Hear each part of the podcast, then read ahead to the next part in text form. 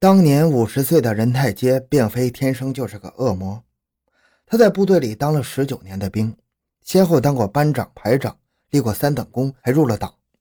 一九八八年复员，回到了四川省古蔺县，被安排到当地的供销社工作。随着时间的推移，他的上进心被逐渐消磨了，进而沾染上了好逸恶劳和不劳而获的不良习气。因为偷别人的猪肉而被当地公安机关拘役了六个月。出来后，他便被供销社开除了。后来，他所在的镇上要进行农网改造，以为有利可图的他，便高息贷款把这活包了下来，前后贷款五万元。可是工程完工后，他就因此欠了一大笔钱，本息加在一起达七八万元之多。为了还债，他只好踏上了外出打工之路。与任太街年龄相仿的黄天华，虽然没有犯罪记录，但是偷鸡摸狗的恶行也让当地人不敢与他接触。他有四个小孩，因为没有钱，他把一个小孩送给了别人，只是后来收了人家两千五百块钱。可家里的生活仍是无法改善，不得已的他只好踏上了打工之路。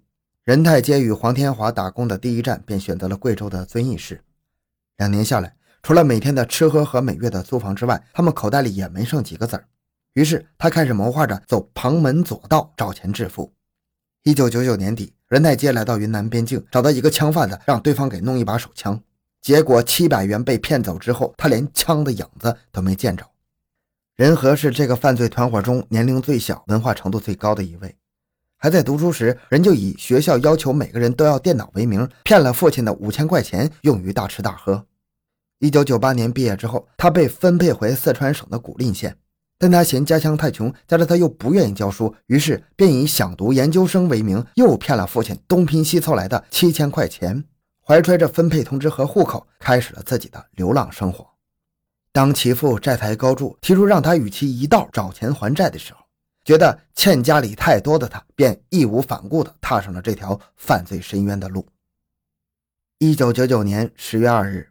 仁和在与女友 A 的交谈中，A 无意中说出王某离婚时，可能对方给了王不少钱。于是仁和便与黄天华一道蒙面持刀入室，将王捆绑蒙眼，堵嘴后抢走了五百多块钱现金和一张银行信用卡，趁着夜幕的掩护逃离了现场。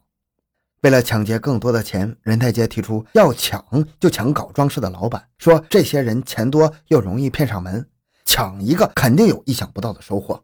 黄天华立即在一旁附和说。对头，要搞就搞大的，而且绝不能留活口。一九九九年十二月初，任太杰来到渝中区桂花园新村一个住户家中，说是老板让其帮忙租房子。他交给房东一百元押金后，说十天内不来住，你就可另租别人。不过现在我得把房子先打扫一下，好让老板来看。就这样骗得了租赁房的钥匙。第二天，任太杰来到杨家坪公立装饰公司，以装修房屋为名，将老板黄某骗至了桂花园的租赁房内。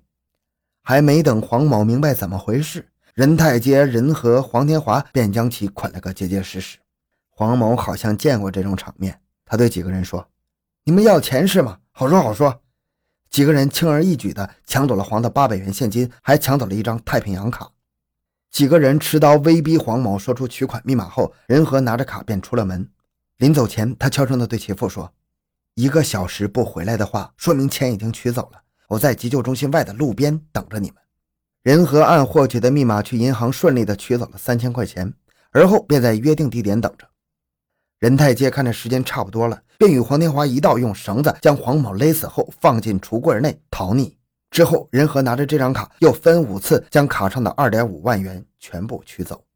两千年初，樊泽顺在牌桌上认识了任太阶、黄天华后，对他们用钱的潇洒颇为眼馋。在被人的一番考察之后，樊也成了团伙成员。三月下旬，任太阶在南岸团元堡附近物色了一处房屋，而后去装饰市场选好了抢劫对象。不料第二天见面时，该老板鬼使神差的与一个五大三粗的水电工一起走来。任太阶一看这活干不了啊，就借口把这活给退了，还气得这名老板直骂娘。几天之后，任太阶又找了一名装修老板。这次他顺利的把他骗到了团圆堡的租赁房内，抢走其身上现金一千六百元和手机之后，翻遍全身也没见一张银行卡，便气呼呼地说：“一张卡都没有，还装啥子老板？”气急败坏的几个人没有给这名老板留下一个小时的思考时间，便用一根绳子了结了鲜活的生命。之后，任太街、任和等人的犯罪气焰更为嚣张，先后流窜成都、贵阳、遵义、重庆、内江、宜宾、乐山等地，大肆的进行抢劫、杀人作案。两千年九月，他们在宜宾苗圃路一个租赁房内抢劫一个装饰老板后，见其只有五百多元钱和一部手机，便张狂的打电话到事主家里，让其家属赶紧往事主的龙卡里存两千块钱，否则性命难保。家属们虽然按照他们说的做了，但几个人还是残忍的将其勒死，然后将尸体抛于荒郊野外。入夏以来，他们加快了作案的频率。九月十二日，他们窜至四川内江，以同样的方法将内江永光石材经营部老板唐某骗到租赁屋内。几个人没想到，从唐身上仅搜出一块钱、一部手机和一张龙卡。任太监用刀威逼其说出密码之后，任和拿着卡飞也似的冲了出去。当他来到银行取钱的时候，才知道密码不对，于是他赶紧往回跑。等他紧赶慢赶跑回来的时候，还是晚了一步，其父已经提前将唐某给勒死了。任太监等人的凶恶残忍，给多少个原本幸福美满的家庭带来了灾难呢？从贵州农村来到贵阳市南明区解放路做加工石材生意的卜老板。压根没想到灾难会降临到自己头上。九月初，任太阶假称家里要安一张大理石的灶台面，让卜老板随着他一道去家里量尺寸。卜老板爽快地答应后，便与人有说有笑地出了自己的门市。出门前，琪琪还在一旁提醒他早点回来，但是卜老板却很久没回来。等人们发现他时，他被勒死后抛在荒野里好几天了。这突如其来的打击使卜的妻子有些精神失常。他把门市交给弟弟打理后，自己则每天外出找他家的男人。他那专注的神情让人无不为之动容。十月十一日，专案组民警押着任太街去贵阳指认作案的地点。当附近的百姓听说人就是杀人凶手时，人们一下子愤怒了。他们拉开车门，雨点般的拳头飞向任太街。若不是民警阻止及时，人那副虽然还算硬朗的骨头，怕也要被打得捡不起来。面对愤怒的人群，人捂着头，一个劲儿地喊道：“对不起，对不起！”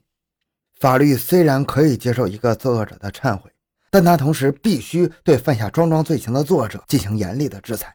害人终回己，任太阶、任和、黄天华、樊泽顺难逃这样的宿命。